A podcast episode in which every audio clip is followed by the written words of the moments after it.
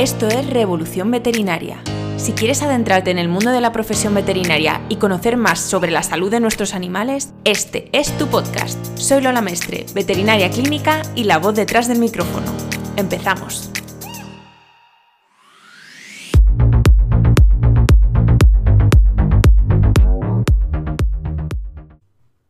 Bienvenidos al tercer episodio de Ring Veterinario Alimentación.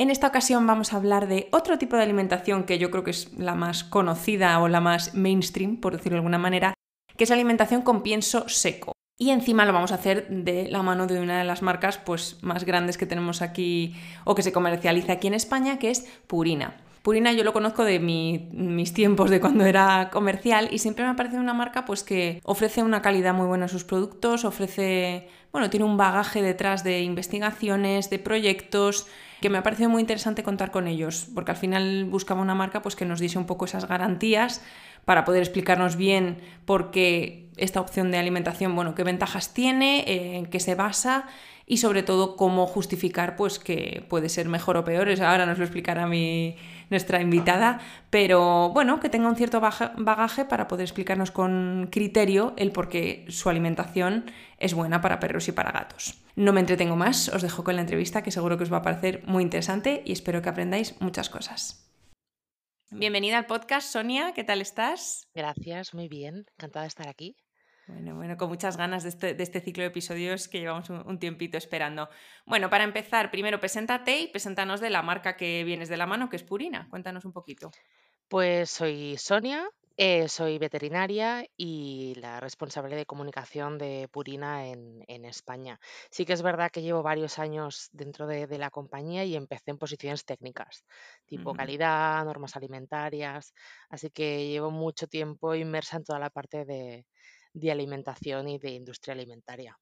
Vamos, que te lo conoces bien. Un poquito, un poquito. Exacto, así nos puedes dar información de peso, que es lo que, lo que nos gusta. Vale, pues entonces vamos a empezar porque el tema de hoy, como tú ya sabes, es que hablemos un poquito de alimentación con pienso seco. ¿Vale? En este, en este ciclo de, de cuatro episodios. Entonces, vamos a empezar, aunque mucha gente ya lo sabe, porque es de las maneras de alimentar a perros y gatos como más conocida. Pero bueno, ¿qué nos referimos cuando decimos alimentar con pienso seco? ¿Qué, qué es? Claro, cuando hablamos de pienso seco, o mucha gente tiene en mente las croquetas, ¿no? De perro, de gato, si buscamos la, definición oficial, iríamos directamente a lo que nos propone la, Federación Europea de Productores de, Alimentos Secos, que es FEDIAF, y lo que nos dice es que el alimento seco es todo aquel que tiene menos de un 14% de humedad, de humedad en sus productos. Igual que el húmedo pues tiene más del 60%, seco sería menos del 14%. Esto es como la definición estándar, Wikipedia generalizada, pero dentro de la industria, lo que está eh, acordado entre todos los que somos eh, miembros activos de, de, la misma. Pero a nivel cotidiano lo que conocemos todo es que son las croquetas. Claro. Vale, fenomenal. Y bueno, aunque ya hay muchos tipos de marcas, es, un tipo de alimentación muy conocido y, como hay tanta marca y es tan mainstream, por decirlo de alguna manera, pues hay como muchas diferencias entre calidades y demás. Pero un poco que nos puedas tú decir más en comparación pues, con, el resto de episodios que vamos a hacer de pues, una dieta mm, cruda, barf, eh, hecha en casa o comprada o una dieta cocinada, ¿qué ventajas tiene este tipo de alimentación con pienso seco frente a las otras? Lo que sabemos y lo que, lo que vimos por un lado es, sí que hablando de, calidad también, ¿no? que es lo, primero que comentábamos, hay infinidad de marcas en el mercado. Hay desde marcas que son eh, más economy a marcas que son super premium y realmente tiene una calidad espectacular. Hablamos de los procesos, que son diferentes, porque realmente el proceso más común para realizar eh, pienso seco es el extrusionado, que se llama. Hablamos de altas temperaturas, hablamos de altas presiones. Em, y realmente esto lo que hace también, por un lado, es asegurar una calidad de estos productos, un control microbiológico de los mismos. La mayoría de eh, los productores, porque casi todos, la legislación que existe a día de hoy eh, de alimentación animal es bastante mm, vaga, ¿no? un poco flexible, por así decirlo, en algunos aspectos. Esta es la realidad. Sí que es verdad que todas las compañías que estamos afiliados a ANFAC a nivel local, FEDIAF a nivel europeo, tenemos, se supone, unas buenas prácticas comunes que hemos decidido seguir para ir un poquito más allá. Esto lo que garantiza es que sigamos todos estas buenas prácticas a nivel de calidad, a nivel de seguridad, pero si miramos a nivel usuario, eh, las ventajas, la primera que viene a la cabeza es la practicidad. Es mucho más práctico abrir el envase, eh, ponerlo en, el, en el bol, en el comedero y olvidarte un poco y estar con la tranquilidad que ese alimento cubre las necesidades que tu animal tiene porque dentro de lo que existe en mercado hay tantos que nos podemos ajustar a la etapa de vida, a las necesidades individuales, si tiene algún tipo de eh, problema en la piel, si tiene algún tipo de sensibilidad digestiva, eh, si es un perro, si es un gato, si es tamaño grande, pequeño, eh, si es un cachorro, si es un senior. Hay infinidad de opciones. Entonces esto nos permite, uno, estar tranquilos sabiendo que le estamos dando lo que el animal necesita, sobre todo si tenemos también el apoyo de nuestro veterinario que nos haya recomendado un poco y asegurado que esto es lo que, lo que necesita nuestro animal en concreto. Por otro lado, saber que le estamos dando un alimento 100% completo y equilibrado. Y esto es súper importante, porque sabemos el impacto que tiene la alimentación en la salud de nuestros animales y en la nuestra propia es una realidad, tiene un impacto muy grande y lo que tenemos que asegurar es que sea completo, que sea equilibrado y que sea de calidad. Esto es indiscutible, más que nada para evitar desajustes, desequilibrios nutricionales en nuestros animales y, realmente que puedan tener una vida saludable lo más larga posible. Estas serían como las cosas para mí más primordiales, asegurar la salud, asegurar la calidad, asegurar necesidades nutricionales. Luego también tenemos alimentos complementarios, que no es este el completo, ¿no? Esta dieta eh, base que va ahí desde snacks a algún extra de otro tipo, pero sí que tenemos que saber nosotros el poderlo ajustar. Esta dificultad de ajustarlo em, que, pasa a nivel usuario también de, ostras, le he dado tres latitas y mi gato se ha engordado. No, señora, lo que tiene que hacer usted es a lo mejor bajar un poquito más su dieta normal porque le ha dado un alimento extra, ¿no? Si ya esto cuesta, cuando ya lo extrapolamos a una dieta casera o hasta quizás una dieta bar, esto es muy complicado. Eh, es complicado hasta para los que somos veterinarios. Es decir, yo, siendo veterinaria, eh, tengo un zoo aquí atrás de perros, gatos, de efecto profesional, em, si yo realmente le estoy dando alimento, pienso, a, a mis animales, que es lo que más quiero en este mundo, es porque realmente creo y soy consciente y además tengo visibilidad de primera mano de los procesos. Si yo no supiera que es una opción excelente, no se lo daría a mis, a mis animales. Esto es una realidad. A nivel de eh, formulación, preparación, es muy complicado, ¿no? Como decíamos, hacer esta preparación de, los alimentos eh, a nivel usuario y también a nivel veterinario. Así que no, los veterinarios no estamos suficientemente formados a nivel de nutrición, a nivel general, esto es una realidad. Em, pero sí que hay cierto colectivo que son pequeñas joyas, que son diplomados, que tienen una experiencia espectacular, que sí que son capaces de darnos unas guías eh, fantásticas para poder hacer unas dietas caseras con unas eh, normas, pero son veterinarios muy especializados que han estudiado muchos años y se han, sacado unos títulos increíbles. Yo, por ejemplo, como veterinaria que llevo mucho tiempo en la industria alimentaria, no soy capaz de hacerlo. Entonces, eh, es muy difícil asegurar que realmente estemos dando a nuestros animales lo que necesitan a través de una dieta casera, porque la dieta casera puede aportar los nutrientes que necesita el animal, siempre y cuando esté bien formulado, siempre y cuando esté bien balanceado, y para ello necesitamos a alguien muy experto que nos guíe. Y no hay tantas personas eh, disponibles, por así decirlo, hay que saber elegir muy bien nuestro asesoramiento, quién nos lo hace, porque sí que tiene muchos beneficios la dieta casera, pero tiene que haber un especialista detrás y muy importante que sea alguien diplomado y que nos guíe, porque no sabemos cada ingrediente cómo lo va a digerir nuestro animal. No es lo mismo la digestibilidad que tenga un ingrediente de em, esas capacidades del ingrediente a cómo nuestro animal lo va a absorber. Como decimos también en, Humana, que dicen que, el, maíz, eh, las personas no somos capaces de digerirlo bien, que si miramos las heces encontraríamos casi los granos directo. Pues es lo mismo, que al final tenemos que evaluar la calidad de los ingredientes, por eso hay tantos precios en el mercado. La calidad de estos ingredientes, que realmente estén bien formulados y que el animal los pueda digerir correctamente. Que, no, que, que sea absorbible, porque si no es poner algo en el alimento que no tiene ninguna función. Y esto es algo en lo que hacemos mucho hincapié que realmente esta dieta sea de calidad y que estos ingredientes tengan una función positiva para el animal. Esto de la, hay leyendas urbanas, ¿no? De los fillers, lo llenamos de cereales, ponemos caca muerte. No es así. no es así, de verdad. Al final es ver también, eh, leer las etiquetas, pero también es saberlas interpretar. Porque a veces dicen, no, es que esta tiene mejor, más proteína, voy a por este, o que solo tiene, es monoproteico, o no tiene cereales, es grain free. Hay tantas tendencias ahora mismo que realmente, me estoy enrollando así, ¿eh? No, no, tú adelante, es súper interesante el tema, o sea que lo que nos quieras contar. Eh, hay muchas tendencias, al final lo que estamos haciendo nosotros es trasladar las tendencias de alimentación de las personas a nuestros animales. Y eh, pensamos que lo que es bueno para nosotros puede ser bueno para ellos. Y la respuesta es no. Un gato no es un perro y tampoco es una persona humana. Entonces, aunque lo hagamos con muy buena fe, aunque lo hagamos eh, eh, muy motivados, ¿no? Por, por darle lo mejor a nuestros animales, porque lo hacemos con muy buena fe, pero también tenemos que, saber qué es lo que hay detrás. Em, a veces me ha hecho la pregunta, oye, ¿puede haber o podemos darle una dieta vegetariana a, a un gato? Oye, mira, a ver, si le quieres dar vegetariana a un gato, cógete un conejo, porque no. Si estás confundido de animal. los gatos son carnívoros estrictos. Entonces necesitan ¿no? esta parte de alimentación. Em, de, alimentación que vengan de proteínas que vengan de origen animal. Del mismo modo, si nos pasamos dando proteína, podemos provocarle un problema al animal, porque no va a ser capaz de absorberlo, tendrá problemas renales, problemas hepáticos.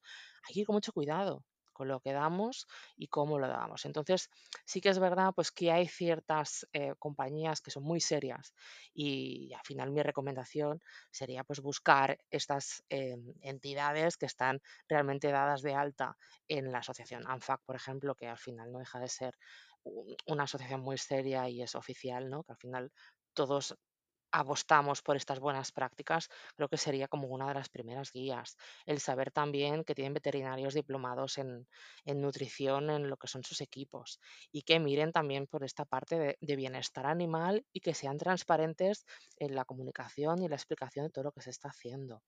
Luego también es verdad cuando hablamos de dietas caseras que hay el, aparte de la dificultad de cocinarlo, o de prepararlo o de ser consciente de que lo estás haciendo bien, eh, porque aunque el veterinario diplomado te dé unas guías fantásticas, tú también tienes que hacerlo luego en casa, reproducirlo. No te preparan los tuppers. Entonces esto es... Sería, ojalá, increíble ya. Em, pero realmente es, hay que saber si le puedes dedicar el tiempo si, eh, para poderlo hacer. Y luego si pensamos en gatos, también hay todo lo que es la, Em, la actitud ¿no? respecto a la alimentación que tiene el gato, porque de manera ancestral sabemos que bueno, los gatos, su manera o tal y como se comportan con la alimentación es picoteando varias veces al día. Entonces, para asegurar que este alimento que tú has puesto, y ahora que empiezan las calores todavía más, no se estropee, no eh, empieza a salir mo, bacterias, microorganismos, es muy difícil. O estás en casa todo el día y le pones 30 veces de comer o realmente no vas ni a suplir las necesidades, eh, ya no solo a nivel fisiológico o a nivel nutricional, sino también de, comportamiento que necesita el animal en ese momento. Entonces, esta tranquilidad nos da en este caso el pienso seco. Sí que también hay miles de ventajas y nosotros hablamos mucho del alimento húmedo porque también es súper importante. Y de nuevo, ya que estamos hablando de gatos, todavía más en ello, ¿no? Este aporte de hidratación, no solo por las casuísticas a nivel renal y urinario que suelen tener los gatos, el comportamiento que tienen con la bebida, que es mucho menos del que necesitan. Entonces, sí que hablamos mucho de esta alimentación mixta que es tan necesaria. Y luego, por otro lado, hay la parte de eh, la salud dental, ¿no? Porque si hablamos de alimentación mixta, también lo primero que, hablamos es de, las ventajas del alimento seco. Em, al también masticar ¿no? algo más duro, como en este caso las croquetas, lo que hacen también es que eh, mantengamos un poco esta higiene, porque con este movimiento más mecánico de fricción eh, mantiene mucho más la salud de dientes y encías. Que luego me podrías decir, ostras, pero es que en la barf pues también hay huesos, ¿no? Y alimento crudo. Em, realmente, si miramos a nivel de estudios científicos, no existen suficientes ni con peso que nos puedan decir, oye, hay todos estos eh, beneficios de darle eh, alimentos crudos. Sí que es verdad que gran parte, no todos, pero gran parte de colectivos veterinarios, hay diferentes opiniones em, y todas muy em, sustanciadas, porque para eso somos un colectivo con mucha experiencia y muchos estudios y mucha inquietud, pero sí que es verdad que cuando evaluamos hay esa parte, sin duda, de, del, peligro de seguridad alimentaria, por un lado, por tema de que hay muchos patógenos, parásitos, bacterias que no se mueren ni con cocción o semicocción o ni con congelación. Esto es una realidad. Entonces aquí sí que es verdad que alta temperatura, alta, presión en según qué momentos eh, nos ayuda muchísimo a asegurar esta calidad alimentaria. Y por otro lado el tema de, de los huesos. Esto para mí es un eh, ya como Sonia, eh, me cierro completamente, como Sonia veterinaria clínica, que he estado muchos años en clínica y he visto tantos destrozos eh, y he operado tantas veces peritonitis por perforaciones, he tratado fecalomas, ¿no? esta mezcla de trocitos de hueso con caca lavativa, em, he visto tantos perros morirse por culpa de los huesos o sacarlos de la... Es que estoy completamente en contra de ese punto. Esto es, una, es una, para mí, em, más que nada por el peligro que hay en la salud de los animales, que al final luego si hablas quizás con personas de otras generaciones y lo que disfruta el animal con el hueso, ya bueno, pero a lo mejor su esperanza de vida va a ser de dos, años, sino de 15, ¿no? Entonces, ¿Esos perritos comían barf o era simplemente que les daban huesos? Como esto es relativamente nueva la moda de. Es pre-barf. Un poco pre-barf. ¿no? sí, que digo que al final es el, pues los huesos, ¿no? Y lo bien que se lo pasa al animal y lo que, le gusta. Toda la vida ha comido huesos. Entonces, si extrapolamos todo este problema luego ahora a BARF, sí que en algunos casos están, están pretratados y demás, pero em, realmente, y ya también por el, aporte, em, es, a mí una cosa que realmente, como ya eh, tutora de animales, es algo que, me da bastante respeto en el momento de planteármelo. No, sí, ese es un tema que comentan muchos compañeros, y lógico, que, supone mm. un, poco de preocupación con todo el tema este de, dar barf en casa. Le mm. quería preguntar, ya que ha surgido esto, no, no lo tenemos en guion, pero eh, porque claro, como tenemos tantísimas marcas de pienso un poco ya de cara a nosotros veterinarios, porque a mí todos los días me vienen de, ¿conoces la marca tú, tú, tú? Y yo, ¿qué, ¿qué, es esto? O sea, porque salen marcas, pero es que es increíble todos los días. Entonces, un poco cómo podemos tampoco nos vamos a poner nosotros a investigar todas las marcas que nos dicen los propietarios, pero ¿qué les podemos decir de directrices de, oye, mira, mírate esto para saber que es una marca que por lo menos, pues lo que dices tú, tiene unas ciertas acreditaciones o un cierto bagaje, que no es fulanito que se ha puesto a juntar ingredientes, ¿sabes? ¿Qué, qué directrices les podemos dar? Mira, por un lado, hablamos de esto, ¿no? Que sean compañías relevantes, como te decía, no por nada, no que sean muy famosas, porque hay muchas que no son famosas, pero que, que realmente forman parte de ANFAC. Entre otras, porque hay el magnífico mundo de los claims en el pack, ¿no? Eh, tu gato va a ser inmortal gracias a comerte este pienso. Entonces, hay muchas cosas en el envase que realmente no somos conscientes de lo que hay. Y esto era parte además de mi trabajo. O sea que realmente em, en Purina sí que lo puedo decir de primera mano, em, hay un equipo muy grande para poder justificar absolutamente cada palabra que aparece en la etiqueta. Y hablamos de veterinarios, hablamos de nutricionista, de personas que son eh, científicos y tecnólogos de los alimentos, investigadores, o sea, realmente eh, especialistas en comportamiento animal que evalúan también eh, cómo el animal se comporta con el alimento. Hay, hay un equipo detrás que para poder aprobar cada frase que hay en el envase hay batallas campales. Y em, revisamos palabras. Que no es a la ligera, ¿no? Claro. No, claro, porque marketing, que son monísimos, te vienen con, oye, quiero hacer un pienso que sean croquetas fucsia con purpurina eh, y que ponga con sangre de unicornio. No, señor, vamos a ver.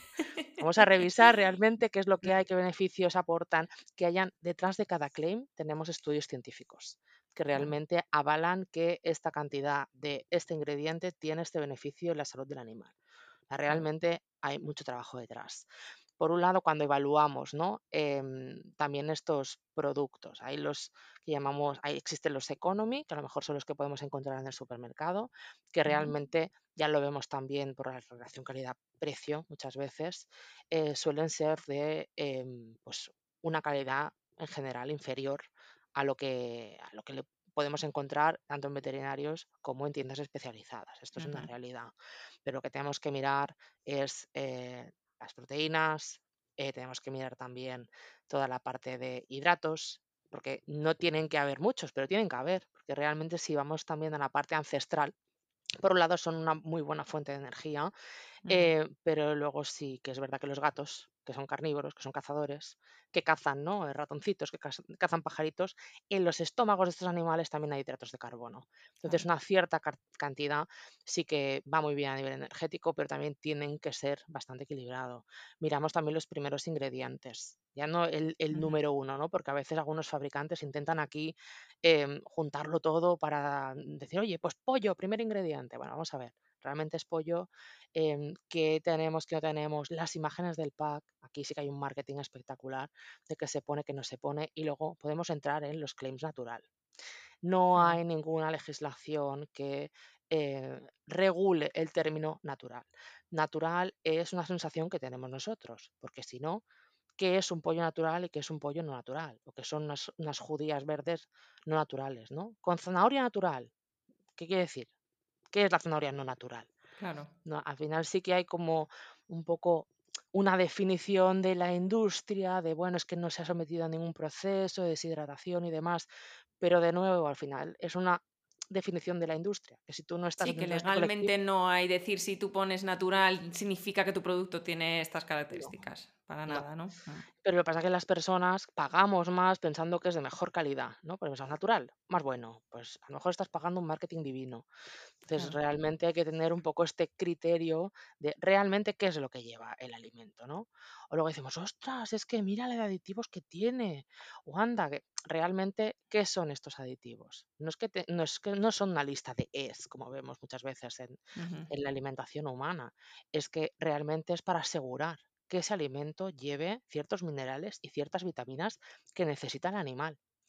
Luego hay también dentro del mundo del etiquetado una parte de ciertos ingredientes o ciertas sustancias que no hace falta que etiquetemos.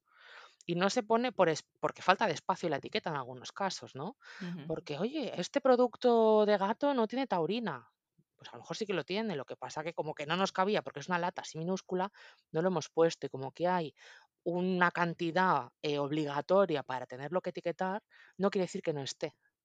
Entonces siempre tenéis que tener en cuenta, tanto veterinarios como, eh, como tutores de animales, que realmente podemos y tenemos el derecho de poder preguntar al fabricante exactamente qué lleva, Estamos obligados también a dar esta información del envase y que sea clara y que se entienda todo lo posible, pero sí que es verdad que la legislación a veces nos da unos palabras así un poco complicados, ¿no? O dentro de los componentes analíticos. Ceniza bruta, ¿le ponéis ceniza al pienso? No. Claro, no estamos ahí en, no me sale la palabra, ¿no? En la chimenea recogiendo ceniza poniéndola. no, realmente estos son los minerales que tiene el, el alimento una vez analizamos el producto, ¿no? Y todo esto es también, eh, por nuestra parte, tenemos un deber de, formar también. A, no solo a dar este soporte o esta información a nuestros compañeros veterinarios, sino también al resto de consumidores, que sepan qué es lo que hay, y explicarlo de manera transparente, de la medida de lo posible, para que estemos informados y que los consumidores puedan tomar decisiones con la información en la mano, porque son libres de elegir eh, lo que quieren. Sí que es verdad que van a pedir ese asesoramiento del veterinario, porque por suerte es el gran prescriptor y es en quien deben confiar en todo momento cuando tomen decisiones sobre la alimentación de su animal, ¿no? Porque pues, me acuerdo hace muchos años que había un pienso en algún supermercado del mundo, eh, marca blanca, que era para perros y gatos. Y dices, bueno, no, o sea, uno de los dos, esto no, esto no, esto no va bien. De aquí alguno de los aquí algo ya no cuadra. Pues eso no lo he conocido yo, digo, madre mía, eso ya. Sí, sí, esto Es echarle morro, ¿eh? no, no, es es tener sí, sí, esto lo he visto yo ya, eh, estamos matando animales ya seguro aquí, ¿eh? Esto es algo que Sí, un poco como lo que decimos del pienso creo que era pienso vegano, lo que vi yo. Pienso vegano para para perros y gatos o algo así. Digo, bueno, madre mía, esto acaba fatal. Sí, no, ¿y qué más? Por eso, es hay que poner un un límite a la locura. Entonces, eh, un poco a raíz de lo que dices, porque además yo sé que en Purina, eh, insistís mucho en tema estudios científicos, tenéis, Sí, pues, un equipo detrás, hacéis un montón de cosas en este aspecto, que es una cosa que a los veterinarios, pues, obviamente nos encanta, porque está muy bien decir: "No, este pienso es fantástico", pero si no hay algo que lo demuestre, pues, es un poco, eh, ilusiones nuestras que nos hacemos. Entonces, eh, para que me cuentes un poquito, pues ya nos explica un poco de cómo sabemos que estas dietas, en particular las de Purina, pero o de marcas avaladas, cómo sabemos que son beneficiosas, qué, qué- qué estudios hacéis o qué estudios se han hecho. Sé que hay muchos, pero que nos cuentes un poquito. Claro, es que hay infinidad, hay sí, infinidad. muchos años de estudios, Sí, sí. además estábamos revisando, ¿no? Como que, que la verdad, que por suerte, eh, revisando bibliografía, porque tenemos un equipo muy grande que se dedica a buscar, por un lado, a buscar bibliografía que luego podamos ver si se puede aplicar en, en alimentación humana. Tenemos un gran equipo de investigadores que hacen activamente estudios científicos y los organizan. Así que a nivel de, de de bibliografía, de contenido, orgullosamente podemos decir que hemos sido pioneros en muchas áreas y es alucinante, ¿no? De, em, si miramos, creo que en 1930 y algo, como principios del siglo pasado, eh, la el primer ¿no? pienso extrusionado, la primera dieta hidrolizada, em, realmente el, tener algún tipo de soporte para eh, animales que, que tienen alergias de todo tipo. Em, tipo, pues también la, pues una, dieta eh, hipoalergénica. Los pri- los primeros en hacer una hipoalergénica hace 3 años antes de Cristo. Eh, hemos sacado recientemente en algunos países también em, un alimento que lo que hace es que baja la cantidad de alérgenos que expresan los gatos, de manera que podemos permitir la convivencia de gatos con personas alérgicas, que esto es espectacular. Sí, claro, estamos evaluando también por, por mercados, ¿no? un poco por zonas, eh, más que nada por el, el tema temperatura porque realmente hay ciertos componentes que tenemos que ver que a todas las temperaturas sigan siendo eh, efectivos. ¿No? Esto nos pasa también cuando hablamos de probióticos, ¿no? En nuestro gran fortiflora, que es magia. A mí me salva la vida cada vez que mi perro tiene cagarrinas. Eh, No creo que haya nadie que escuche esto que no conozca Fortiflora. Bueno, bueno, esto lo es, digo, es es- imposible que no lo conozcan. Bueno, es algo, además hace poco hemos hecho un poco campañas testimoniales que hemos preguntado a la gente y, y estábamos llorando todo el día y era como, basta ya, esto ha salvado a mi gato, a mi perro, es espectacular y para poder sacar esto tiene que haber una robustez científica detrás. Sí que es verdad que somos más papistas que el Papa, esto es una realidad.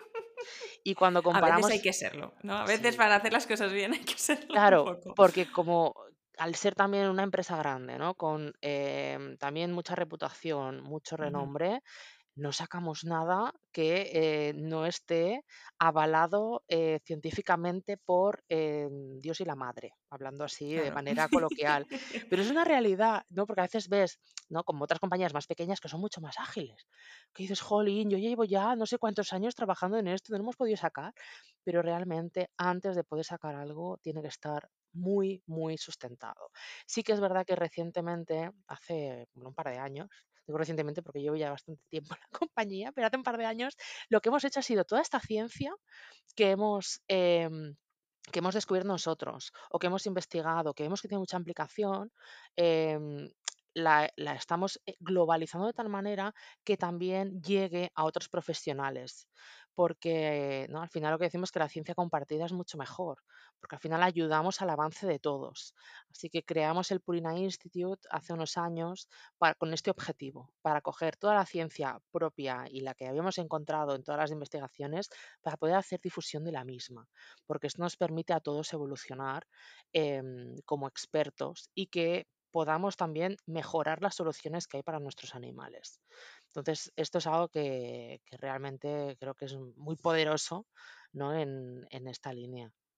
Claro, no, al final lo, lo que estamos comentando, que volvemos a lo mismo, que busquemos un poco compañías que, bueno, que, que trabajan con el pienso seco, pero que te den unas ciertas garantías de decir, oye, hemos hecho estudios o tenemos estudios en base a hacer nuestras recetas o directamente lo hemos hecho con nuestro producto, que muchas Mm. compañías lo hacen así, y sabemos pues que tiene esta digestibilidad, que tiene estos efectos, que no es simplemente, bueno, juntamos ingredientes y esto, como lleva omega 3, es bueno para la No, alergia, claro. O por ejemplo, en gatos, no sale ningún producto a mercado para gatos específicamente que no hayamos evaluado eh, el, el impacto que puede tener en el pH urinario. Es que, pero cualquier producto, desde eh, pues la marca más economy, que bueno, en este caso premium, porque economy no tenemos, pero de premium a super premium, absolutamente todos, porque tenemos que asegurar eh, la salud de los animales. Es que esto es un no negociable. Al final, en el momento que pones el animal en el centro, su bienestar, esto es lo primordial. Y que cubramos con ese alimento las necesidades que tiene. Si no, no tiene sentido. Entonces, eso también es una evaluación que hay que hacer. No es un lanzar por lanzar, sino realmente qué solución estamos dando. En muchos casos, y en los que podemos, ¿no? porque hay también como muchos requerimientos legales, sí podemos poner el estudio, sí podemos poner la patente eh, en el envase, se pone, pero también nos encontramos lo, lo que decíamos, ¿no? que el espacio es reducido y sí que muchas veces nuestros equipos intentan pues explicar estos estudios a nuestros compañeros veterinarios para que también sean conscientes. Pero sí que es verdad que, que muchas veces a nivel consumidor no, no somos conscientes de todo lo que hay detrás de ese saco, ¿no? Y hay tantísimo trabajo que, que es, es impresionante el, todo lo, lo que se hace para poder hacer llegar un alimento de calidad y seguro a, a- los boles de nuestros animales. Es, es una Si es que realidad. al, al final hay tanto bombardeo de información, tanto para los tutores como incluso para Mm, nosotros como profesionales, que a veces es difícil, sobre todo ellos, discernir, que no conocen nada de alimentación ni nada de, de salud animal, discernir qué es bueno, qué es malo, porque es un bombardeo constante. La verdad que es, es mm. un mundo... eh, hay mucha lucha entre Sí, marcas al final, si lo tengo que resumir todo, el, el- bueno, o la, el- la recomendación primera sería hablad con vuestro veterinario. Es que para mí es eso. Hablad con vuestro veterinario, las dudas que tengáis de el, el tipo de alimentación que sea. Da igual. Sea pienso seco, sea casero, sea parf, lo que sea. Hablad con, con él, porque es el mejor prescriptor que vais a tener. Es el- el- la persona que más os va a aconsejar. Y para mí esto es, es lo primordial. Podemos tener muchas ideas, hemos visto anuncios o eh, Como lo ha dicho la, la vecina en el parque. el pipicán, ¿no? Que para mí el Bueno, pipicán a esto es un caldo de cultivo divino. Em, lo que queráis, pero antes de hacer nada, hablad con vuestro veterinario. Esto es primordial. Totalmente. Ya así como última preguntita, que, que, pues es un tema que también nos importa, eh, hablando de dinero, ¿vale? Porque, Mm, eh, bueno, sabemos que hay mucho rango, yo sé que ahora, ahora me dirás, estoy mucho rango de precios, calidades y demás, pero cuando hablamos de alimentar con pienso seco, eh, es una opción más económica, menos económica en comparación con el, el resto de las que vamos a hablar en este ciclo. Pues depende. Claro. Depende de, de la opción que elijamos. De nuevo, la suerte que tenemos en mercado es que existen muchas marcas y muchas variedades. Tampoco quiere decir que el pienso más caro del mercado sea el más bueno. Esto también es una realidad. Y para poder encontrar este equilibrio, em, hay que ver también este soporte que decía del, del profesional, ¿no? Sanitario, del veterinario en este caso. Em, hay piensos que son muy caros. Yo me gasto mucho dinero en pienso, esto es una realidad. Em, y a veces pienso, me sale más caro lo que comen ellos que lo que como yo. Pero sí que es verdad que hablamos también que a día de hoy, em, o sea, preparar una dieta casera no es barato. Para una dieta casera, para nada. Eh, además, con la inflación a día de hoy, está afectando tanto a, mm, alimentos em, no procesados como a alimentos procesados, ¿no? Porque al final mm, basam- nos basamos con los mismos ingredientes. No dejan de ser ingredientes que pasan em, controles de calidad para humanos también, ¿no? Siempre eh, no es que sea las sobras de lo que hay en matadero que va a la basura, no, al final tienen que pasar estos controles de calidad igual que para humana para poder ir a alimentación animal hay esta parte más cosmética, ¿no? O esta parte también eh, cultural, porque es lo que digo, en Noruega no comen callos. Entonces lo que hacen con los callos es pienso, por así decirlo. O ahí es totalmente, es esa parte cultural, o pues en algunos países no se comen vísceras y en otros sí. Pues esas vísceras van a alimentar animal y son buenísimas a nivel de calidad para los animales. Em, pero son cada día es más caro, realmente tanto alimentación. em, procesada como no por el precio de los ingredientes. Eh, sí que es verdad que podemos encontrar soluciones más ajustadas en el mundo pienso. Quizás no será el mejor pienso de la mejor calidad, pero será un pienso muy correcto eh, que puede cubrir las necesidades de nuestro animal. Entonces, sabiendo ahora que estamos pasando momentos difíciles a nivel económico, eh, es una opción que se puede ajustar absolutamente todos los bolsillos. Esta es una realidad. Dentro de lo que cabe, aunque también hablamos ya del paso previo a tener un animal en casa. Podemos realmente tener un animal en casa por nuestro estilo de vida, pero también a nivel económico, porque tenemos que ser capaces de darle todo lo que necesita, a nivel nutricional, pero cuidados veterinarios, o si pasa alguna cosa y tenemos que ingresar al animal. Entonces, esto es una reflexión que tenemos que hacer todos antes de tener un animal, porque realmente el soporte económico lo va a necesitar. Esto es una realidad y tenemos que dárselo. Claro. Fenomenal, pues yo creo que ya estamos eh, con todas las preguntitas. Sonia, muchísimas pues gracias por este ratito, súper interesante.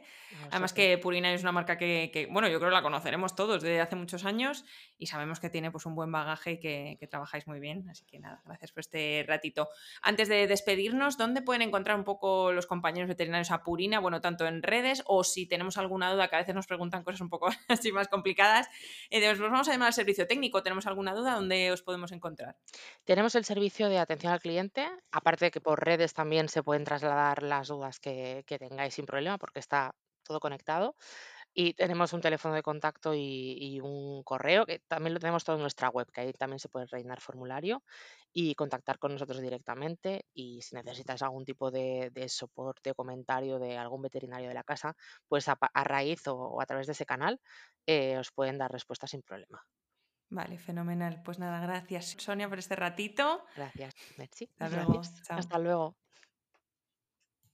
Pues hasta aquí el episodio de alimentación con pienso seco con purina, que espero que os haya gustado muchísimo. Ya os ha dado Sonia la información de si queréis contactar con Purina, pues para cualquier duda que tengáis de tipo técnico, de tipo nutricional, pues ahí les tenemos a nuestra disposición, que siempre eso nos da mucha tranquilidad y mucha seguridad. Y ya sabéis que el pienso al final es una opción, es la opción de alimentación más conocida, de la que también pues eh, igualmente nos preguntan mucho en, en, consulta, entonces bueno, no está de más tener ahí pues o tener la información o si no la tenemos pues saber dónde, dónde preguntarla. Ya para despedirme chicos, como siempre, recordaros que podéis seguirme en redes sociales, estoy en Instagram como arroba revolución veterinaria y luego no, olvidéis suscribiros al podcast en la plataforma de streaming que estéis escuchándome. Si estáis en Spotify podéis dejarme 5 estrellas para que yo sepa que este podcast os encanta y seguir creándolo para vosotros, que además ya he visto que tengo muchas estrellas, así que muchísimas gracias a los que ya habéis puntuado el podcast. Y nada, ya solo nos queda el último episodio del Ring, que será Piensos Naturales con Farmina, no os lo perdáis.